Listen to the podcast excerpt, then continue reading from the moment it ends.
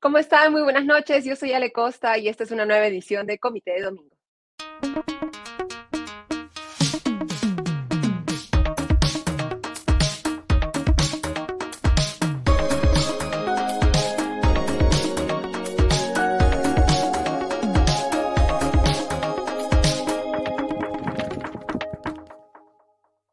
Revisamos rápidamente los cinco temas que vamos a ver hoy. Empezamos con la reprogramación de la citación del presidente Pedro Castillo que aprobó la Fiscalía. Recordemos que mañana a las 10 de la mañana estaba citado para acudir a ser interrogado por la Fiscalía de la Nación el presidente Pedro Castillo y que el miércoles tiene una eh, otra eh, eh, citación en el otro, otro proceso en el Poder Judicial que más bien ve la tutela de derechos que ha presentado el abogado del presidente para tratar de evitar que la Fiscalía de la Nación investigue al mandatario, amparándose la defensa del presidente en el artículo 117 de la Constitución. Ahora la Fiscalía lo citará el viernes, pero como vamos a comentar por este proceso que se ve el miércoles, de repente, si el mandatario tiene suerte, podría no tener que acudir a la Fiscalía a fines de esta semana. También tenemos las eh, noticias del ministro Juan Silva, el exministro de Transportes y Comunicaciones, que se encuentra todavía prófugo de la justicia. Durante la semana hemos visto un ping-pong entre el Ministerio del Interior y la Fiscalía de la Nación y el Ministerio Público, echándose un poco la culpa el uno al otro de no haber tomado las decisiones con la celeridad posible y comunicado las decisiones con la celeridad posible para asegurar que el exministro, que tan solo hace unos días dijo que no se iba a fugar, se terminara fugando.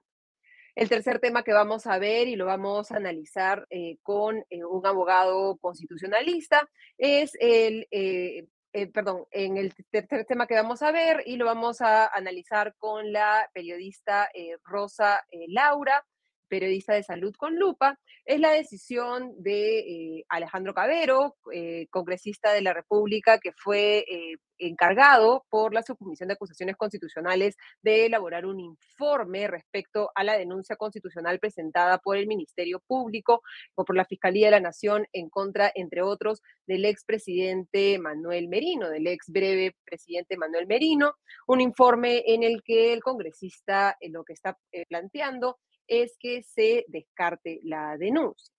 ¿Qué temas se han dejado afuera de esta investigación del eh, congresista Cabero y por qué este informe es tan cuestionado? Lo vamos a ver en esta entrevista. Y los últimos dos temas que vamos a ver son por la decisión del Tribunal Constitucional de declarar improcedente la inscripción en RENIEC en el Perú del matrimonio entre Susel Paredes y su pareja, eh, mujer, realizado en los Estados Unidos han sido cuatro magistrados que han votado a favor de que se declare improcedente y tan solo un magistrado en contra. ¿Cuáles son los argumentos que eh, tan eh, justificada estaba la decisión del Tribunal Constitucional? La vamos a analizar con el abogado constitucionalista Alberto Cruces, con quien también conversaremos rápidamente sobre la decisión de la Comisión de Constitución del Congreso de aprobar un dictamen que eh, ordenaría el retorno a la bicameralidad o avanzaría en el retorno a la bicameralidad, porque dado que es una reforma constitucional, recordemos, tiene que aprobarse en dos legislaturas consecutivas.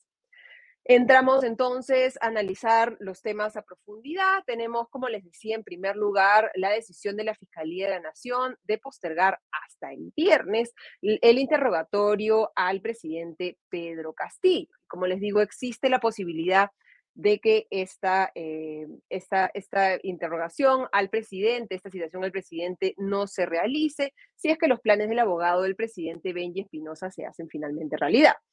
El fiscal de la Nación, Pablo Sánchez Velarde, ha acogido el pedido que hizo el abogado del presidente y postergó para el viernes 17 de junio a las 10 de la mañana la diligencia en el que el mandatario tendría que dar su declaración indagatoria como parte de esta investigación preliminar que conduce la Fiscalía contra el mandatario y otras personas, incluyendo al exministro de Transportes y Comunicaciones, Juan Silva, por los presuntos delitos de organización criminal, tráfico de influencias agravado y colusión agravada en agravio del Estado. Esta investigación preliminar, recordemos, es la primera que conduce en contra de un presidente en ejercicio de la Fiscalía de la Nación en nuestra historia.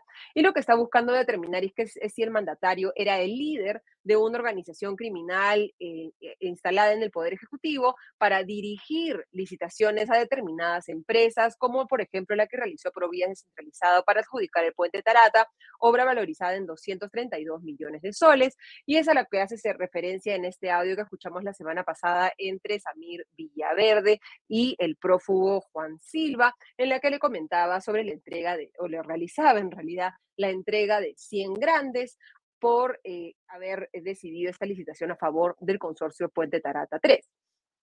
Durante la semana hemos visto especulaciones que detrás de la decisión del mandatario de no declarar el lunes o solicitar que se postergue la declaración del lunes, eh, estaba eh, esto alineado con la decisión del Ejecutivo de declarar el lunes como día no recuperable para el sector público y optativo para el sector privado, por el repechaje que va a jugar la selección peruana y la australiana.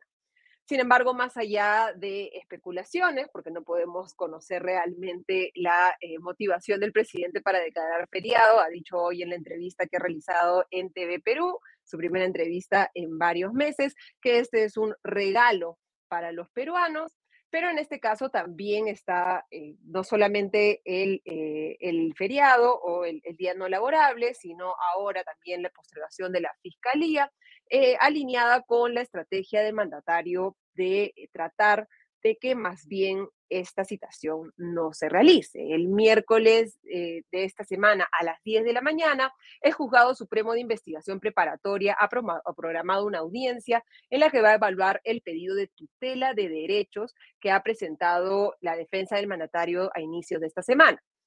Lo que busca esta tutela de derechos es que se anule la investigación que sigue la Fiscalía contra el gobernante y por lo tanto se anule también la necesidad de realizar un interrogatorio supuestamente amparado en el artículo 117 de la Constitución, que como ya hemos conversado varias veces en el programa, protege al mandatario y señala que no puede ser acusado, no señala que no puede ser investigado, sino que no puede ser acusado por delitos distintos a los de traición a la patria, entre otros delitos más relacionados con el balance de poderes entre el Ejecutivo y el Legislativo.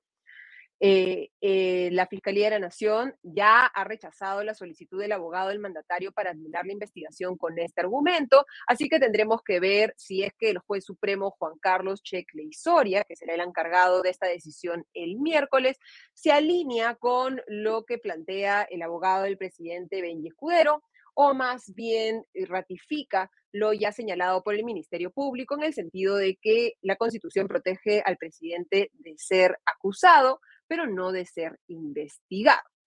Si es que Checle y Soria falla en la misma línea que la Fiscalía, la defensa de Castillo podrá apelar e insistir ante la Sala Penal Especial de la Corte Suprema, pero ya el abogado del presidente ha señalado que acudirá en última instancia y de ser necesario al Tribunal Constitucional. Pasamos al segundo tema que está alineado claramente con el primero y es la fuga del exministro de Transportes y Comunicaciones, Juan Silva, que pasó 10 meses en el cargo, sobrevivió a censuras, interpelaciones del Congreso, cuestionamientos de la prensa, pero que, bueno, ahora parece que estuvo en el Ministerio de Transportes y Comunicaciones por un milagro y no por decisión directa del Ejecutivo y particularmente del presidente Pedro Castillo, dado que sobrevivió, recordemos, a varios gabinetes. Eh, la fuga de Juan Silva, en un contexto en el que tenemos a Bruno Pacheco, a los sobrinos del presidente, entre otro largo listado de personas que no han podido ser detenidas pese a que hay una orden de detención contra ellos, eh, no es sorpresa o no debería haber sido sorpresa ni para la Policía Nacional del Perú ni para el Ministerio Público. Hace unas semanas juraba y perjuraba que, abro comillas, no se iba a correr, cierro comillas. Sin embargo, bastó que el Poder Judicial empezara a evaluar un eh, impedimento de salida para el país de 36 meses para que Juan Silva empezara a hacerse humo. Recordemos que el Ministerio Público había solicitado 36 meses de impedimento de salida del país para Juan Silva y nueve meses para los congresistas de Acción Popular. El juez supremo el sábado, luego de una audiencia que se realizó el jueves, eh, ordenó este impedimento de salida para Silva, nueve meses para los congresistas de Acción Popular Raúl Doroteo y Darwin Espinosa, sindicados como los niños, pero ese mismo sábado la Fiscalía solicitó la detención preliminar de Silva y ese día, por la inminencia o la urgencia, la Checla Soria aprobó finalmente la detención. Esta orden de detención recién se hizo pública a la opinión pública, no debería haber sido a las instituciones encargadas de detener a Silva, el martes 7 de junio. Y el Ministerio Público ha publicado un comunicado en el que explica una especie de eh, línea de tiempo respecto a este proceso, en el que señala que efectivamente el 25 de mayo se solicitó al Juzgado Supremo de Investigación Preparatoria esta orden de impedimento de salida del país el 27 de mayo, día que Juan Silva se fue a presentar a la Fiscalía, se dispuso, señala, que la Policía Nacional del Perú, a través de la División de Investigación de Delitos de Corrupción vinculados a crimen organizado de la Dirección contra la Corrupción, a la que vamos a llamar y se llama DIRCOCOR, ejecute la medida de videovigilancia de Juan Silva, aprovechando, digamos, que iba a salir de la Fiscalía y por lo tanto su paradero era conocido. El Ministerio del Interior ha señalado que este pedido de videovigilancia recién le llegó un minuto después de las 11 de la noche, cuando Juan Silva había salido de fiscalía alrededor de las cinco y media de la tarde. Señal nuevamente el comunicado del Ministerio Público, se dispuso que esta eh, DIGOCOR, como les digo, ejecute la medida de vigilancia. Ante la situación cursada por este despacho, el imputado Silva Villegas concurrió a la Fiscalía a rendir su declaración que se llevó a cabo desde las 10 de la mañana hasta las 5 de la tarde, y luego saltamos al 2 de junio, cuando se llevó a cabo la audiencia pública para revisar este pedido de impedimento de salida del país eh, y en la cual se debatió finalmente el requerimiento fiscal de impedimento, quedando pendiente la decisión judicial que recordemos se dio el sábado señala que este sábado 4 de junio, eh, tras recibirse un nuevo informe fiscal que proporcionaba mayores elementos de convicción que fortalecen la imputación contra el exministro Silva Villegas, se solicitó la detención judicial preliminar en su contra, que fue amparada por el Juzgado Supremo de Investigación Preparatoria ese mismo día. Señala, estando que la DIRCOCOR ha venido prestando apoyo en esta investigación, no ha logrado la ubicación de Silva Villegas para efectos de su detención, se ha pedido al Juzgado Supremo de Investigación Preparatoria que disponga las órdenes de ubicación y captura. Se ha solicitado este comunicado desde el 7 de junio a la DIRCOCOR que presenten un informe de los últimos siete días a fin de determinar el debido cumplimiento de las disposiciones impartidas por ese despacho respecto a la videovigilancia de Silvia Villegas. ¿Qué ha dicho sobre este tema el actual ministro del Interior, Dimitri Senmache, que ha sido sindicado como el responsable, al menos político, de que Juan Silva, Silva se haya esfumado, pues ha señalado que a ellos, a la Policía Nacional del Perú, solo le pidieron la videovigilancia y que efectivamente lo hicieron, es decir, mirar a través de cámaras los inmuebles en los que supuestamente tenía que estar Silva, pero que el 3 de junio, la DIRCOCOR emite un informe señalando que hay fotos de todos los lugares donde se ha estado haciendo la videovigilancia, pero que el imputado, abro comillas, no ha aparecido en esos puntos, cierro comillas. Otra eh, duda que se genera en este proceso es que Juan Silva, recordemos, tenía eh, resguardo policial y que recién el lunes 6 de junio envió una, una carta solicitando que este le sea retirado por motivos personales. El Ministerio del Interior además señala también que ese sábado, cuando se tomó la decisión de dictar la, eh, la orden de eh, detención contra Juan Silva, esta no fue recibida por la Policía Nacional del Perú, no fue remitida por el Ministerio Público el sábado, sino que recién llegó el lunes. Ya la Comisión de Fiscalización está investigando este tema. La Fiscalía de la Nación también ha abierto una investigación para determinar quién es responsable de la fuga de Juan Silva, que ahora se une al, entre comillas, selecto club de los funcionarios más cercanos a Pedro Castillo, que están en la lista de los más buscados y se ofrece una recompensa, en su caso, de 50 mil soles. Y ahora vamos a pasar al tercer tema, ya nuestra primera entrevista con Rosa Laura, periodista de Salud con Lupa. Como les comentaba, esta semana se hizo conocido el informe del congresista Alejandro Cabero, de la bancada de Avanza País, que, al que había sido encargado por parte de la Subcomisión de Acusaciones Constitucionales de determinar si es que eh, la denuncia constitucional interpuesta por la fiscal de la Nación en contra del expresidente Manuel Merino de Lama, de Antero Flores Arauz Esparza, expresidente del Consejo de Ministros, y de César Rodríguez Limo en su condición de ministro del Interior durante el breve gobierno de Merino durante noviembre del 2020. Eh, se ameritaba por los delitos o los presuntos delitos de omisión del delito de homicidio, lesiones graves y lesiones leves. Eh, esto en el marco del fallecimiento de Jordan Inti Sotelo Camargo y de Jack Bryan Pintado Sánchez. La investigación de Alejandro Cabero lo que ha hecho es entrevistar principalmente a los imputados, a representantes de la Policía Nacional del Perú y ha concluido en este informe que se recomiende el archivo de esta denuncia constitucional contra Merino de Lama, contra Antero Flores Araos y contra eh, César Augusto Rodríguez Lima. Esto va a tener que ser debatido por la Subcomisión de Acusaciones Constitucionales, que debía reunirse el viernes, pero no hubo quórum porque, entre otros congresistas, el eh, vocero de la bancada de Perú Libre, Valdemar Cerrón, estaba no habido en, el, eh, en la subcomisión de acusaciones constitucionales y no estaban los nueve congresistas necesarios para que esta decisión pudiera votarse y tendrá que esto verse seguramente durante la semana. La subcomisión de acusaciones constitucionales tendrá que aprobar el informe de, de Alejandro Cabero y recomendarle a la comisión permanente que apruebe el archivo de esta denuncia constitucional, lo cual a su vez iría al Pleno del Congreso, o en su defecto, si es que la Subcomisión de Acusaciones Constitucionales rechaza el informe de Alejandro Cabero, tendría que destinarse un nuevo congresista a hacer una, una nueva revisión de este caso y recomendar o el archivo o que se realice esta denuncia, que proceda a la denuncia constitucional.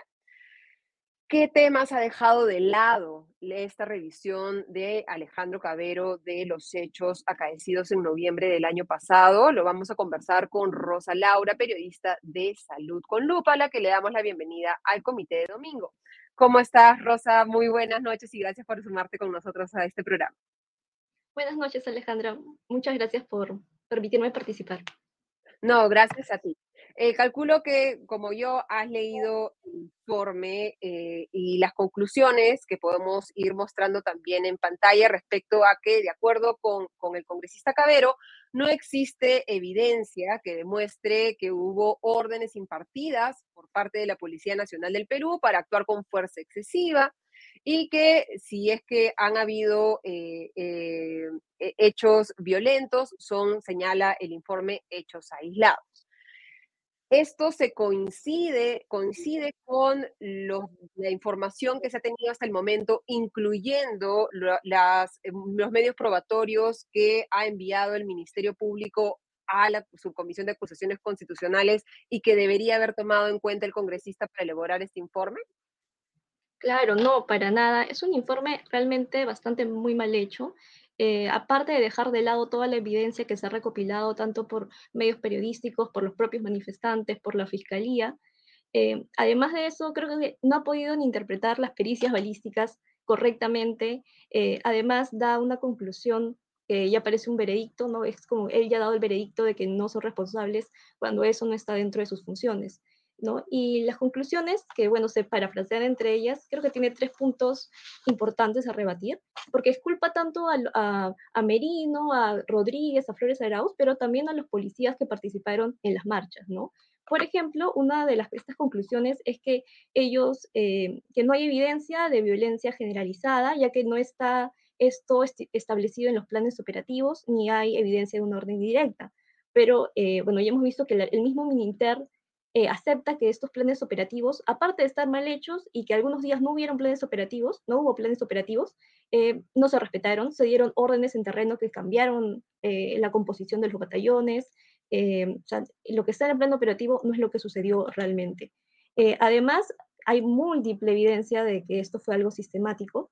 Las organizaciones de derechos humanos han podido recoger a nivel nacional e internacional, han venido y han podido recoger más de 200 testimonios. De ellos, 78 sí están ya a un nivel de fiscalía, ¿no? Salen como denunciantes. Eh, y no solo por material eh, municiones prohibidas, ¿no? También estas lesiones graves se han causado por material como perdigones de goma, gases, eh, gases lacrimógenos, que sí están permitidos de usar, pero que se usaron de una manera ilegal y que van contra el reglamento de la policía, ¿no? Se usó al cuerpo a una corta distancia. Usarlos de esa manera los vuelve también material letal, a pesar de no estar establecido así en su reglamento. Entonces hubo este uso ilegal, tanto de material prohibido como de eh, material que sí se les permite usar y ha sido generalizado. Por ejemplo, para eh, graficarlo de una manera entendible, en Salud con Lupa hicimos un mapa donde se veía toda la zona de intervención policial y según el testimonio de los heridos, o sea, ha habido heridos a lo largo de la avenida Nicolás de Pierola en cada intersección donde estaban los batallones de policías. Fue algo generalizado todas esas noches de noviembre, ¿no? Eso por un lado.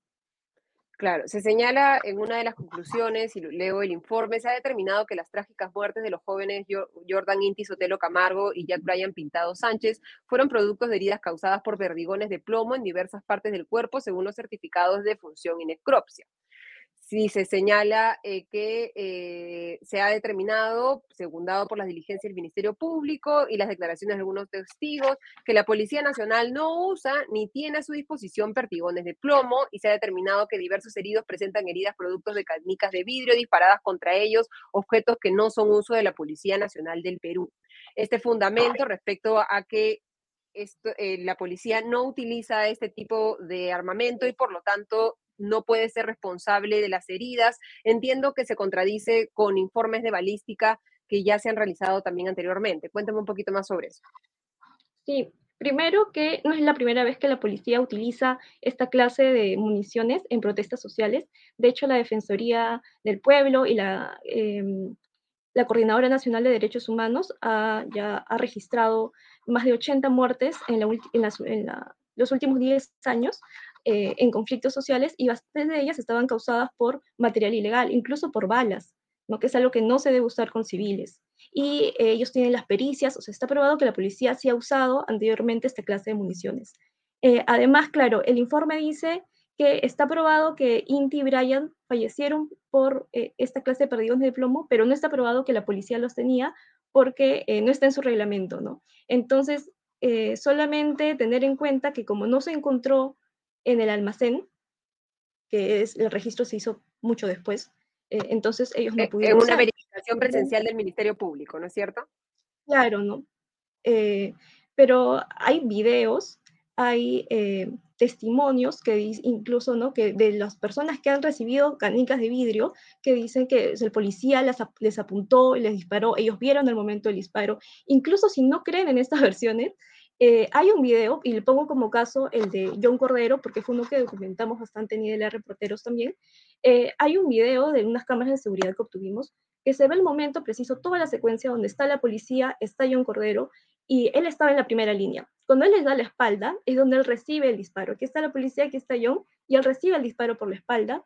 Eh, hay un certificado médico que da cuenta de eso, que el disparo, el perdigón entra, se queda en la médula, por muchos meses no pudo caminar, incluso su diagnóstico era de que ya no iba a volver a caminar por el resto de su vida, eh, y hay una pericia balística que encuentra que este perdigón fue un perdigón de plomo de unos 0.8 milímetros, ¿no? Y en el video está claro, ahí no hay dudas, aquí está la policía, aquí está John, él se voltea y le dispara. O sea, esa evidencia es eh, algo que tampoco se ha tomado en cuenta, por ejemplo, y es algo que eh, evidencia que la policía usó esto. Además, el perdigón que se encontró a Inti, que fue impactado también el mismo momento que John Cordero fue impactado, también fue un perdigón de plomo de 0.8 milímetros, o sea, la misma clase que impactó a John Cordero, que está grabado.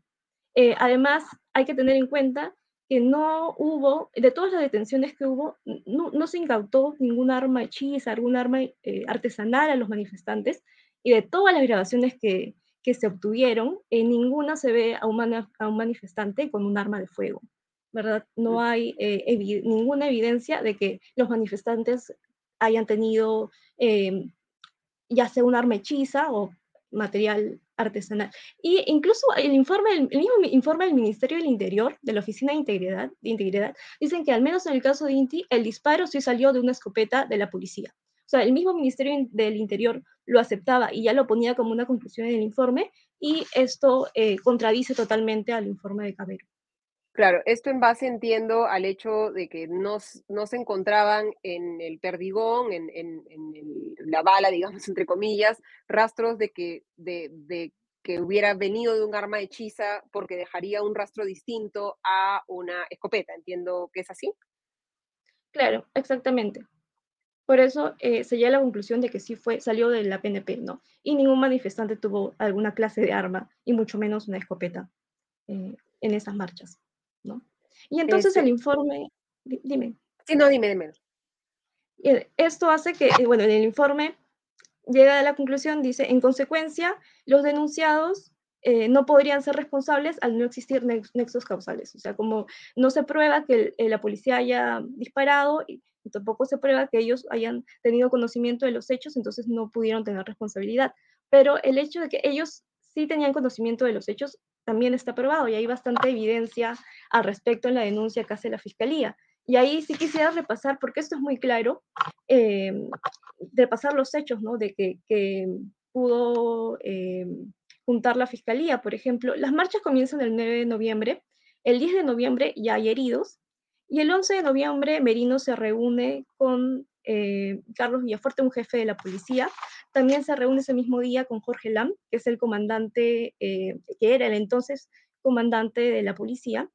Eh, luego de esto, el 12 de noviembre, sucede uno de los, el segundo día con más, más heridos y más brutalidad policial.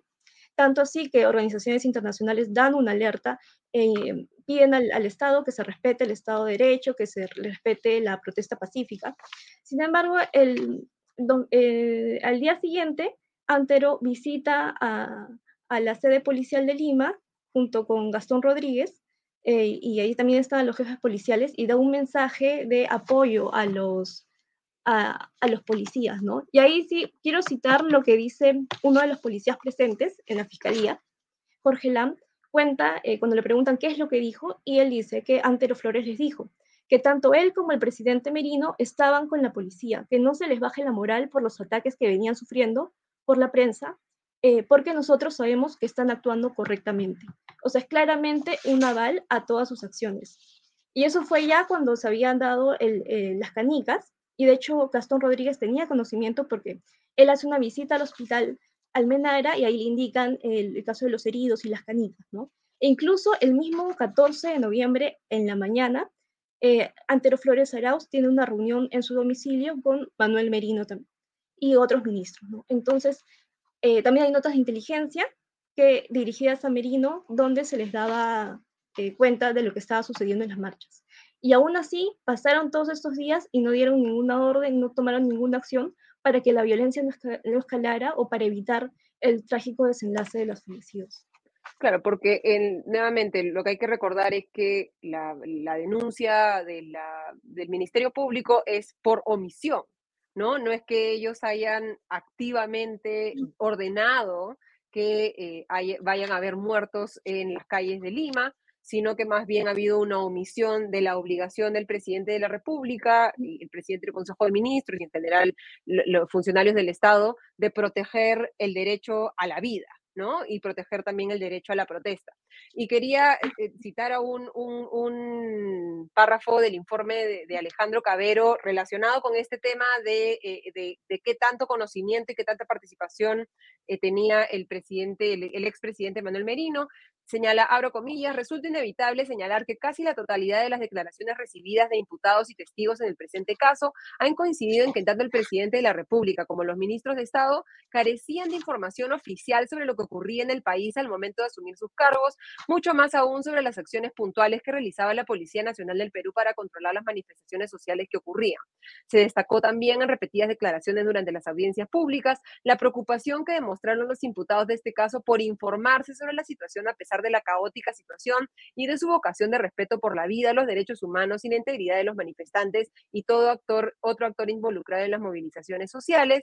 Y se señala además que en los consejos de ministros nunca se vio los temas de las protestas, ¿no? Lo cual resulta, em, creo que preocupante, ¿no? Que en un escenario de alta violencia en las calles, de ministros, ese tema nunca se haya visto.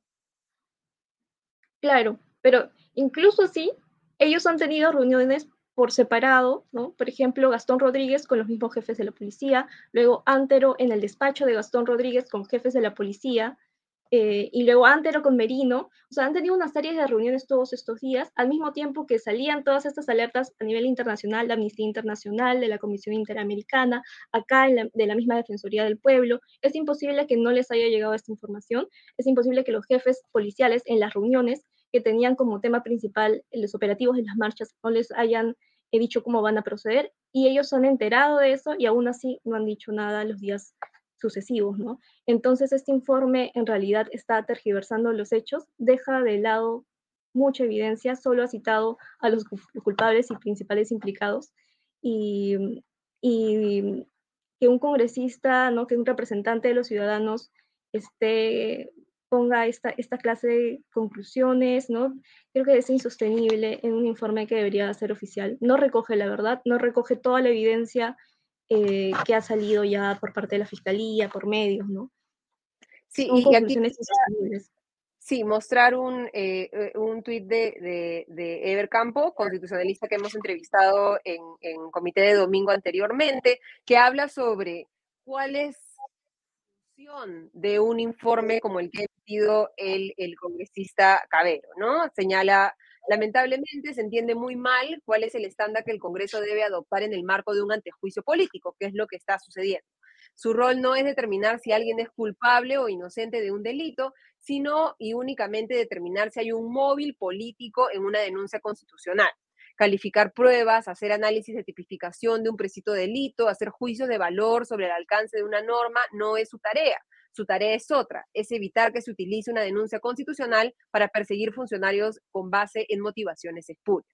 Finalmente, no debemos olvidar que el antejuicio político no es un derecho, es una garantía, una prerrogativa con que cuentan los altos funcionarios señalados en el artículo 99 de la Constitución para ejercer sin presiones y de forma imparcial e independiente su trabajo el de eh, la garantía del antejuicio político, es decir, que la comisión permanente y luego el Congreso tengan que aprobar si es que proceden o no las denuncias constitucionales contra funcionarios hasta cinco años después de que hayan cumplido este rol. Lo que busca es proteger la función pública y no necesariamente proteger a las personas.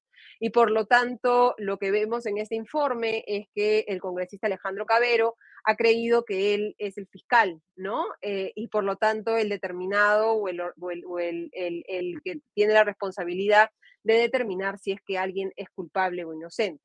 Como ya ha pedido la Defensoría del Pueblo, lo que debería proceder en este caso es que más bien se deje a la Fiscalía de la Nación continuar con las investigaciones que ya se han realizado y que estos hechos que, nos cuentas, que nos comentas ahora, incluso los hechos que cita eh, Alejandro Cabero en su informe, sean dilucidados en una, investigación fiscal y que sea la Fiscalía de la Nación la que decida finalmente si corresponde eh, eh, acusar a Manuel Merino de Lama, a Antero Flores Arauz y a Gastón César Augusto Rodríguez Limo, y no un informe de un congresista. No sé si quieres, si quieres comentar algo para ir cerrando. Sí, sí, solo para finalizar, exactamente, ellos no tienen, eh, ellos no deberían ser eh, los jueces de la investigación y dar un veredicto cuando eso es labor de la fiscalía. Lo que deberían hacer es dejar más bien que la fiscalía eh, de esa, realice, concluya la investigación ¿no? y llegue a una conclusión. Lo que parece querer hacer Cabero ¿no? es tratar de reescribir la historia a su gusto con sus intereses, ¿no? Y eso creo que no se debe dejar pasar, permitir. Muchísimas gracias, Rosa Laura, acá periodista de salud con Lupa. Aquí lo que importa es la verdad, ¿no? Que finalmente la decisión que se tome y, las responsabilidades que se determinen, se determinen a través de una investigación eh, eh, concienzuda, que busque finalmente que se esclarezcan los hechos de noviembre del 2020 y no simplemente que se tome una decisión política o, de favorecer o de desfavorecer o de proteger o de no proteger a exfuncionarios del Estado. Muchísimas gracias. Gracias, Alejandra. Muchas gracias. Como les digo, ha sido la Defensoría del Pueblo también la que ha hecho un llamado a que el Congreso lo que haga es permitir que el Ministerio Público culmine con esta investigación, que creo que sería en beneficio de todos, saber efectivamente qué sucedió en las marchas de noviembre del 2020 y quiénes son los responsables de que tengamos eh, eh, que lamentar muertos en estas situaciones. Y ahora pasamos a los últimos dos temas de hoy, pues, revisándolos rápidamente. La declaración de improcedente a la inscripción del matrimonio de la congresista Susel Paredes por parte del Tribunal Constitucional y también la aprobación por parte de la Comisión de Constitución de un dictamen que ordena o que empezaría el camino hacia el retorno a la bicameralidad. Para analizar estos dos temas vamos a conversar con Alberto Cruces, él es abogado constitucionalista, a quien le damos también la bienvenida a esta edición de Comité de Domingo. ¿Cómo estás, Alberto? Muy buenas noches. Hola, Alejandra, gracias por tenerme aquí en el Comité de Lectura, un gusto. Muchas gracias a ti por darnos el tiempo, estas horas complicadas de la semana, cuando ya todos queremos estar en pijama, guardando un poco de energía para el importante día de mañana. Eh, eh, has, leído ya la sentencia del Tribunal Constitucional en el caso de Susel Paredes. ¿Cuáles crees que son los puntos más relevantes en esta discusión y cuál es tu posición respecto a la decisión de, los cuatro magistrados de declarar la improcedencia? Eh, son en realidad dos casos, el, caso de Susel Paredes, pero también eh, salió en paralelo el, el, caso Martinot, que son de características similares, dos matrimonios entre personas del mismo sexo realizados en el extranjero, que buscaban un reconocimiento en el Perú, ¿no? Y, ahí hay un primer mito que hay que romper, ¿no? O sea, muchas personas están leyendo esto como que se buscaba eh, de manera general este, reconocer eh, o hacer que el matrimonio entre personas del mismo sexo entre a nuestro ordenamiento jurídico. Y, y no es así, ¿no? O sea, y no porque no estemos de acuerdo, esa es de hecho una discusión que hay que tener, como sociedad, pero esto era en realidad algo mucho más simple, era reconocer algo que ya existía y que ya es una realidad en otros países y que de hecho tampoco está del todo prohibida en nuestro país, porque el Código Civil, si bien habla pues de un matrimonio entre hombre y mujer, que es una, una disposición muy discutida, eh, cuando se trata de reconocer sentencias que han sido dadas en otros países, básicamente lo que dice es que eh, se puede reconocer siempre que no vayan contra un orden público general, ¿no? Con lo cual ahí hay un margen de interpretación. El problema de estas dos sentencias es que ni siquiera se ha llegado a eso. Lo que han hecho los jueces del TC saliente, porque no son los que acabamos de elegir, han, eh, han dicho básicamente, esto no se puede discutir porque el Código Civil dice que el matrimonio es entre un hombre y una mujer y eso ya no se discute. Lo cual trastoca todo el sentido de ir a un amparo, un proceso constitucional, porque si nosotros vamos a uno de estos procesos, es porque entendemos de que hay derechos que están incluso por encima de la ley, incluso por encima del Código Civil, porque se fundan en la dignidad de las personas y ese es el sentido de tener una constitución, ¿no? Entonces, si yo simplemente voy a ir a la ley, eh, este, ¿para qué tenemos derechos fundamentales, no? Claro, porque, eh, y quería ver eh, una parte de la, de la sentencia que tenemos hay dos artículos de la Constitución, digamos, relevantes, bueno, varios en realidad, ¿no? Porque podemos hablar de la no discriminación, ¿no? Que es un fundamento en este caso, y está el de eh, el artículo que señala que la unión estable de un varón y una mujer libres de impedimento matrimonial que forman un hogar de hecho da lugar a una comunidad de bienes sujeta al régimen de la sociedad de gananciales en cuanto sea aplicable. Esto es lo que señala nuestra constitución. En la constitución no se habla de matrimonio entre hombre y mujer, eso está en el Código Civil. Y en las partes en las que se habla de matrimonio en nuestra constitución se señala que será la ley la que determine cuáles son esas reglas, ¿no? Eh, y aquí se hace nuevamente una interpretación literal, como bien decías, del Código Civil, en el que se habla efectivamente de un varón y una mujer, y que dado que se señala en el Código Civil, se interpreta que la Constitución también esa misma limitación.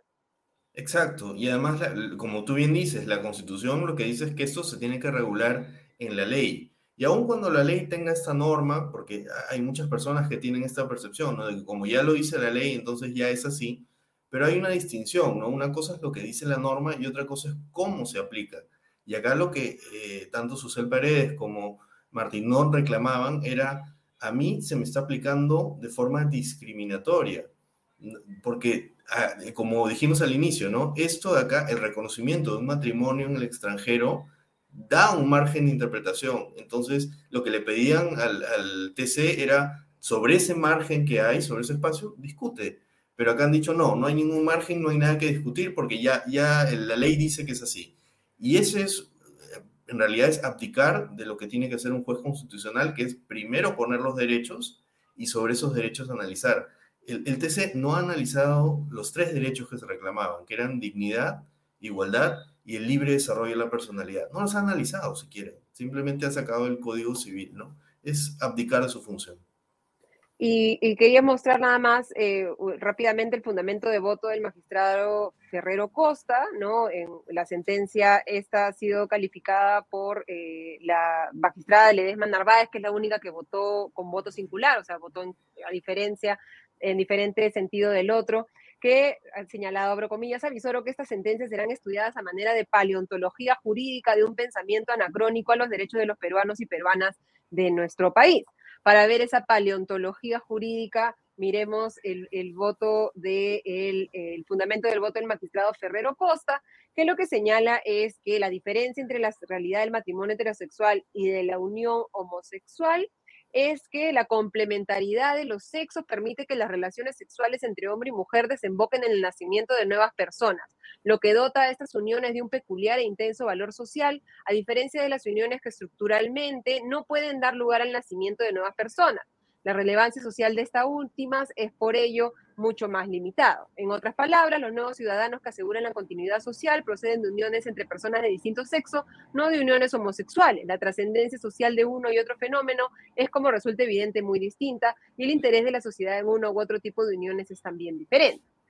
Yo me he casado en el extranjero a los 40 años en Canadá y yo no puedo tener hijos ya biológicamente y a mí nadie me ha preguntado en el Perú si puedo tener hijos o no para considerar si mi matrimonio es válido o no.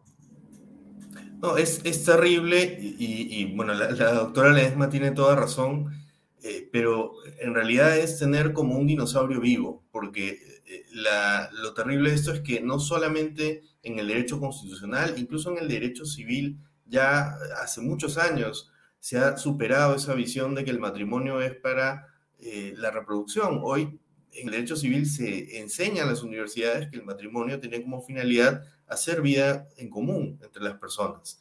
Eh, y eso ni siquiera es, es, de la Constitución, es del mismo derecho civil. Entonces, sí es preocupante pues que una concepción ya absolutamente descartada en, todos los ámbitos del derecho eh, haya pues resucitado como, como un dinosaurio que todavía da dando vueltas va dando vueltas en, sentencia. Sí, y acá, digamos, hay que respetar las posiciones de cada persona, ¿no? Eh, hay personas eh, eh, que, que, por razones religiosas están en contra de esto, pero finalmente a lo que deberíamos aspirar es a una sociedad en la que todos tengamos los mismos derechos independientemente de a quién amemos, ¿no? Este, creo que, que debería desde las autoridades promoverse eso y el avance en línea con lo que sucede en todos los países, la mayoría de países del mundo, ¿no? En países de la región, en los que claramente ya estamos en, eh, eh, en, desventaja en ese momento, en ese sentido. Y rápidamente, Alberto, aprovecho tu presencia para hablar sobre el tema de la bicameralidad. Se ha aprobado ya el dictamen de la Comisión de Constitución que daría el primer paso concreto hacia el retorno de la bicameralidad. Este dictamen va a tener que ser visto por el Pleno del Congreso y si es que es aprobado antes de que termine esta legislatura, tendría que volver a ser aprobado por el Pleno del Congreso en la próxima legislatura porque es una reforma constitucional. En líneas generales, lo que se está planteando entre todos, son más o menos 50 artículos de la Constitución que tienen que ser modificados porque tienen que modificarse todos aquellos que mencionan al Congreso, que se plantea la reelección de los diputados y los senadores por un periodo de manera inmediata, a los diputados se les exige un requisito de cinco años de experiencia en el sector público o privado. Se determina que además, en caso de que se cumpla eh, eh, la, que no se le dé la confianza al Ejecutivo después de eh, varias ocasiones, se disuelve la Cámara de Diputados, pero que el Senado no se puede disolver y que todas las leyes y las reformas constitucionales tienen que pasar primero por la Cámara de Diputados y por la Cámara de Senadores. ¿Te parece que está correctamente planteado el dictamen de la bicameralidad o hay eh, temas que deberían haberse ajustado mejor? Hay muchísimos temas que debieron ajustarse mejor. Eh, eh, podríamos tomar muchos minutos mencionándolos, pero hay, hay cosas, la, idea de la bicameralidad en general, y creo que hay un, consenso entre muchos constitucionalistas y politólogos sobre este tema, es que eh, puede traer una serie de ventajas, ¿no? Sabemos que eh, hemos tenido en los últimos años, sobre todo un Congreso que aprueba las cosas rápidamente, sin reflexionar, sin tener informes técnicos, y la bicameralidad puede ser esa herramienta, dentro de muchas otras, como para tener algo de calma y que se reflexione bien sobre lo que se va a aprobar.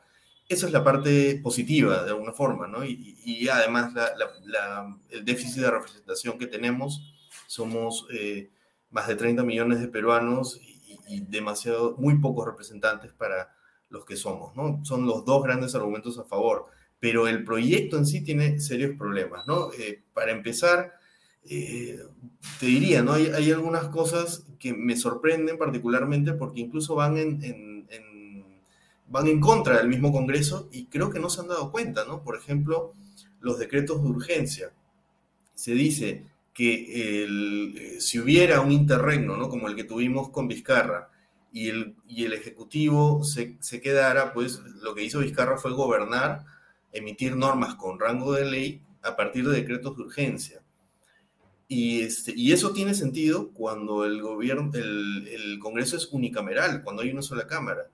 Pero cuando hay dos cámaras y hay órgano legislativo, ¿para qué le das la competencia al Ejecutivo? Y, y ese tipo de errores cometen, ¿no? O sea, le están dando más competencias al Ejecutivo, lo cual no tiene ningún sentido. De ahí hay una tendencia general que incluso en el, porque esto es lo que se ha aprobado, pero en borradores anteriores esto era incluso más marcado, que es, eh, se busca separar completamente el Ejecutivo del Legislativo, quitando espacios eh, de comunicación. Por ejemplo, lo que se ha hecho es eh, que los ministros cuando concurran, ahora tengan que someterse directamente a las reglas que establezca el Congreso en su reglamento. Eh, ya no podríamos ver probablemente una situación como la de Salvador del Solar, en donde él tenía derecho a voz, no al voto, pero podía tomar la palabra porque la Constitución le daba la prerrogativa como si fuera parlamentario. Esa regla se ha eliminado. Entonces parece que el Congreso, eh, eh, un poco respondiendo al trauma del, cierre, está poniendo una serie de candados. Igual este, con, con otros temas, ¿no? Como la elección del Contralor, que actualmente la elección del Contralor es a propuesta del Ejecutivo y el Congreso eh, elige dentro de la propuesta que le ha dado el Ejecutivo, ¿no? Y hay una colaboración, la, Constitución busca que los dos poderes conversen y negocien, y más bien lo que, lo que hace este, este proyecto es que sea solamente elección del Congreso. Entonces, ahí, eh, si uno lo analiza ya de forma general, hay esta tendencia, ¿no? A, quemar los puentes y que el Congreso, por un lado, tenga sus competencias y el Ejecutivo las suyas. Y eso, eh, esos agregados que no son parte de la discusión de la bicameralidad, porque si solamente habláramos de bicameralidad, probablemente esto podría avanzar, el agregarle todos estos temas, pues eh, enlodan toda la discusión que pueda tenerse y este, nos lleva a un escenario pues donde eh, este tipo de, cosas modifica el sistema que conocemos. Sí, eh, vamos a tener que estar entonces muy pendientes de este debate. Esperemos que en el Pleno del Congreso veamos esa paciencia, ese, esa tranquilidad para evaluar las normas y no esa celeridad que es precisamente lo que está tratando de combatir este proyecto de la bicameralidad y que debería eh, ser la forma en la que se trate este, de esta reforma constitucional. Muchísimas gracias, Alberto Cruz, abogado constitucionalista, por estar con nosotros esta noche. Hasta la próxima. Gracias, hasta luego. Vamos entonces ahora al momento que todos ustedes esperan, nuestra sección meme o realidad. ¿Cómo estás, Mateus? Adelante. Buenas noches, Ale Costa, y buenas noches con todas y todos a esta su mini sección favorita, meme o realidad, de su dominical favorito comité de domingo. Aquí, junto a mí, Mateus Calderón, pasaremos revista a algunas de las noticias curiosas y penosas del acontecer nacional e internacional, aquellas que antes que una lágrima nos sacan una risa y de ahí quizás también una lágrima. Y hablando de lágrimas y risas, hoy no pudimos sino concentrarnos en la última entrevista, conversación una cosa así que tuvo el presidente Pedro Castillo con Julio Navarro, gerente de prensa de TV Perú, el canal de televisión estatal. Una conversación que dejó varios momentos francamente memorables. Por ejemplo, este primer momento. A mí jamás me van a encontrar jamás me va a salpicar a mí la corrupción. Esto viniendo de una persona con dos sobrinos prófugos y dos amigos y colaboradores cercanos también prófugos en medio de una investigación por corrupción. Digamos que por ahora no está hundido en la corrupción, pero algo más que gotitas de corrupción ya le han salpicado. Ese barco ya zarpó hace varios meses. Pero si la entrevista sirvió para algo, es para demostrar por qué el presidente elige tan mal a sus ministros y a su personal de confianza. Vamos con algunas imágenes. Cuando llamamos a las personas para darle una confianza, para demostrar la confianza, eh, ya depende no del que le da, sino de quien la recibe. Fíjese que yo confío bastante en las personas de buena voluntad por el país y no creo que la persona que se acerque eh, lo haga de mala intención. Eh, el, caso, el caso del Premier, designamos al, al Premier no, mirando a la persona, no mirando a, otra cosa, sino mirando al, país. Y le damos una confianza y eh, vemos de que esa confianza debe ser recíproca y debe ser respondida a través de una lealtad. Y es más. hay ministros que han sido duramente cuestionados después de ser designados por graves problemas con la justicia. Eh, como en todo proceso, nosotros hemos, eh, hemos visto y hemos pasado aprendiendo estas cosas pero más allá de eso, lo que hemos creído es en la palabra de la persona. Estamos ante el primer presidente que, según su propia admisión, confía solo en la palabra de sus ministros y no en sus antecedentes, lo cual pues suele traer, no lo sé, malas consecuencias. Algún día el presidente hallará un corazón a la altura de su inocencia. De hecho, Castillo llegó a admitir que ni siquiera confía en sus actuales ministros. Por ahora eh, tengo, eh, tengo mis reparos en las, en las, personas que hoy en día tengo al frente, ¿no? Por ejemplo, que estamos en este momento, en esta entrevista. Yo no sé si en este momento mi propio premier o el ministro de Cultura o algún otro ministro, ¿no? en el espacio de la confianza que le estemos dando, pues este no sé qué cosas eh, pueden estar en todo caso este queriendo asumir o, pensando hacer. esperemos que lo que... Valgan verdades, si yo fuera él, tampoco confiaría en mi ministro de Cultura. Me explico, Castillo repitió esto varias veces. Yo le pregunto a usted, Usted ha tenido una llamada mía a decirle, ¿sabe qué? Eh, haga esto, a pesar de que este es, este este es el canal de todos los peruanos. Eso, eso no ha sucedido. Y no va a suceder. Pero lo que no sabíamos, y por la entrevista apostaría que Castillo tampoco lo sabía, porque parece no saber nada de lo que hacen sus ministros, es que su ministro de Cultura sí se reunió con el entrevistador días antes de la entrevista. Otra cosa en la que no confía Castillo en las pruebas materiales recabadas durante la investigación a Bruno Pacheco, su colaborador cercano. Esto fue lo que dijo cuando le recordaron los 20 mil dólares encontrados en el baño de su secretario Pacheco. ¿Cómo se siente ahora que una persona a la que usted le dio su confianza está siendo investigado y se le encontró 20 mil dólares en el ropero que está dentro del baño? Bueno, a mí no me consta lo de los 20 mil dólares. Eh, es un proceso que está en camino en esta investigación. Un presidente que a todas luces sigue sin saber dónde está parado, diez meses después de haber asumido la presidencia. Pero, y quizás esto es lo peor, sin miedo tampoco a ofrecer algo de pan y de circo. Más allá, más allá del score, el Perú sabe que mañana vamos a ganar y declarar la feriado el día de mañana es un regalo a la mejor hinchada del mundo. De verdad. La roja y blanca no solamente debe ir en una tela, sino debe ir acá, acá y acá. Así estamos por ahora. Meme o realidad, reír o llorar, usted lo decide esta noche. Volvemos contigo, Ale Costa. Muchas gracias, Mateus, por hacernos reír como siempre al cierre del domingo. Y pasamos rápidamente a la sección en tiempo real con Diego Salazar para que nos cuente todo lo que ha salido en los dominicales hasta el momento. Diego, ¿cómo estás? Muy buenas noches y bienvenidos como siempre a Comité de Domingo. Hola Ale, ¿cómo estás? Buenas noches. Estamos ahí blanquirrojos. No sé cómo vamos a dormir hoy. Eh, tenemos varias cosas, vamos rápidamente.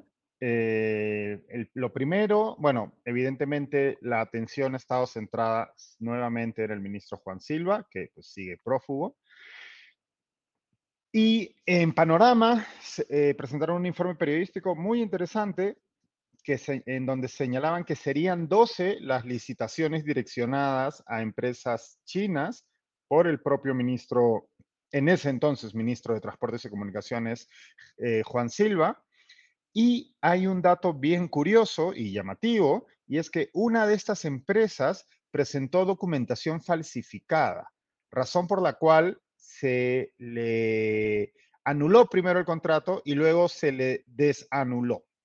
Esta empresa eh, obtuvo un contrato de 500 millones de soles para realizar una obra en una carretera Santa María, Santa Teresa, Puente Hidroeléctrica, Machu Picchu, esto en Cusco, por supuesto, y el contrato entró en vigencia el 8 de julio de 2021, o sea, hace casi un año, y hasta el momento llevan 4% de la obra. Es pues bastante este, claro, ¿no? Cada vez más, hay cada vez más evidencia de los tratos poco honestos y transparentes que realizaba el exministro Silva en distintas instancias. El dominical de Willax, Contracorriente, ha revelado eh, el acta número 3 de la declaración de Samir Villaverde a la fiscal Carla Cesenarro. En, esta, en este acta, eh, Villaverde vuelve a hacer una afirmación de, por segunda persona, ¿no? Dice que Bruno Pacheco, que bueno, en ese entonces era el secretario de Palacio del presidente Castillo, le dijo que Karelim López había hecho pagos en persona al presidente, tanto en Palacio como en la famosa Casa de Zarratea, por 100 mil, 50 mil y 5 mil soles. ¿no? De nuevo, esto es Samir Villaverde diciendo que Bruno Pacheco le ha dicho que esto ha ocurrido, es distinto al caso de la transcripción del audio, en donde escuchamos la conversación, en donde pues, el ahora colaborador eficaz le dice al entonces ministro que tenía una cantidad de dinero para él, ¿no? Escuchamos el cierre de la maleta y los 100 Sí, exacto. Aquí esto es un dicho de terceros, ¿no? Este, él está diciendo que en una reunión eh, Bruno Pacheco le dice esto. Hay otro, también, le, también dice que en otro momento en otra conversación ocurrida entre diciembre del año pasado y enero de este año, eh, Bruno Pacheco también le dijo, eh, aquí da algunos detalles más, eh, Villaverde dice que la reunión ocurrió en el distrito del Rímac, en una pollería, se entiende que estaban comiendo, según él, y que ahí Pacheco le dijo que Karelín López le había entregado a él mismo, o sea, a Bruno Pacheco, dos millones de soles y que y Bruno Pacheco le dijo a Villaverde que ese dinero era para el presidente Castillo porque provenía de un negocio que había cerrado Karelín López relacionado con una licitación de biodiesel en Petroperú. Eh, de nuevo, estamos también en el territorio de él dice que le dijeron, ciertamente. Pero el abogado de Karelim López, el doctor César Nakazaki, pues evidentemente no quedó muy satisfecho con estas declaraciones del el señor Villaverde y respondió prácticamente en tiempo real en Twitter, ¿no? Eh, lanzó tres tweets. En el primero decía, los voy a leer porque va a ser más fácil.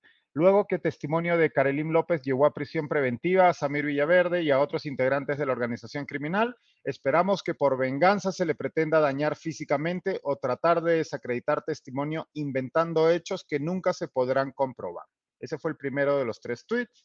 El segundo, para demostrar, demostrar falsedad de afirmación de Samir Villaverde en la investigación por el caso de la compra del biodiesel, hemos pedido a la Fiscalía que solicite la incorporación de todas las compras de biodiesel hechas durante el gobierno de Pedro Castillo a fin de verificar si hay algún ilegal. Esto me imagino que podría haberlo hecho también el programa noticioso a la hora de emitir esta denuncia, ¿no? Cotejarlas para saber cuánta credibilidad podemos atribuirle a la denuncia de Villaverde. Y para cerrar, el doctor Nagasaki, el abogado Nagasaki, dice, para los amigos de Contracorriente, Contracorriente es el programa dominical de Willax donde se hizo esta denuncia, sería bueno que averigüen qué se ha establecido en la investigación del caso Petro, Petroperú a cargo del fiscal Córdoba. Ningún funcionario que ha dado testimonio o informes de control que se han incorporado establece participación de Karelim López. Así que tenemos un cruce de acusaciones entre los dos colaboradores eficaces estrellas, por decir algo, de los últimos Y para eso está la investigación, digamos, ¿no? Para que finalmente todos, estos, todos estos dichos se puedan aclarar y nos toca a todos tener la paciencia de esperar, esperemos a que se puedan dar pruebas en este caso. ¿no? Eh, exactamente. Yo, y de nuevo, quiero ser pesado con esto, que creo que es importante remarcar que una cosa es una declaración de un dicho de un tercero y otra cosa es una prueba eh, más concreta, como un audio en el que se escucha una conversación de dos personas poniéndose de acuerdo con algo. ¿no? Eh, esperemos que la fiscalía siga haciendo su trabajo para eh, verificar qué es cierto y qué no en las múltiples eh, denuncias que viene realizando Villaverde y que antes ha, realizado Karelin López y que me imagino que seguirá haciendo en nuevas declaraciones. Vamos rápidamente. En punto final, eh, bueno, primero informaron de algo que no sabíamos y es que Interpol ya se encuentra buscando al exministro Juan Silva. La orden circuló desde ayer. Pese a ello, en entrevista con el ministro Senmanche, ¿no? Ante la pregunta de, la periodista Mónica Delta. El ministro, del Interior. El ministro del Interior, exactamente, señaló que las autoridades piensan que Silva no ha salido del país, que se encuentra todavía en, nuestro país y bueno, siguen supuestamente buscándolo, ¿no? El ministro volvió a echar la culpa a la fiscalía por de la fuga, ¿no? Eh, de la misma manera que hizo en la semana eh, cuando acudió al Congreso, según él, y bueno, algunos documentos que presentó, es culpa de la Fiscalía por no haber informado de la orden de seguimiento y mandato de detención a tiempo, ¿no? Hay esta disparidad de la, Fiscalía señala que lo indicó antes del 6 de junio, eh, según el Ministerio del Interior, recién el 6 de junio, y pues a los dos pocos días este señor fugó. ¿No? Eh, se enmanche en, una actitud ya habitual en, el ejecutivo de Pedro Castillo, se quejó también de que la prensa no los trata bien y dijo, por ejemplo, sería bueno que nos invitaran para hablar de los 20 mil celulares robados que hemos incautado, ¿no? Y es como, bueno, señor, o sea, hay temas un poquito más relevantes ahora mismo, ¿no? Como que, un ministro que tenía resguardo policial se esfume mágicamente, ¿no? Exacto, exacto. Eh, y por último, tenemos la encuesta de eh, Ipsos, que fue publicada en, por Cuarto Poder. Creo que tenemos imágenes para comentarlas. Eh, en, la Corte del Pueblo. En la Corte, de la, Corte del Pueblo, la Corte de la Opinión Pública. Esta, este, este dato, ¿no? Que el 66% piensan que es cierto, que Villaverde le entregó esta coima al ministro Juan Silva. Hay que poner una precisión y antes de, esta, de este dato, este dato está hecho sobre las personas que tienen conocimiento del caso. Eh, según la propia encuesta, solo el 49% de los peruanos ha escuchado o tiene conocimiento de, la transcripción, de la famosa transcripción, ¿no? Entonces, pues eh, de ese 49%, el 66% está seguro de que eh, sí hubo una entrega de dinero, ¿no? Eh, a continuación, la siguiente, en, otra, en otra pregunta, se les pregunta a los ciudadanos si aprueban o desaprueban la investigación iniciada por el fiscal de la Nación, Pedro Sánchez, al presidente de la República, Pedro Castillo. Como has señalado tú en un momento antes, esta es, nos encontramos ante una investigación inédita. Nunca un presidente en ejercicio ha sido investigado directamente. Eh, ha sido llamado como testigo en algunos casos, pero nunca había se le había abierto una investigación preliminar. Investigación preliminar que por otro lado el presidente sí intenta patear hacia adelante, primero, ¿no? Con el feriado, eh, el regalo del feriado de mañana y luego pues solicitando la, la, el, eh, que se la reprogramación. La reprogramación. Eh, a continuación, se le pregunta a los encuestados si el presidente debería... Ah, perdón, estamos en otra. Eh, se le pregunta qué opina respecto al cambio de constitución.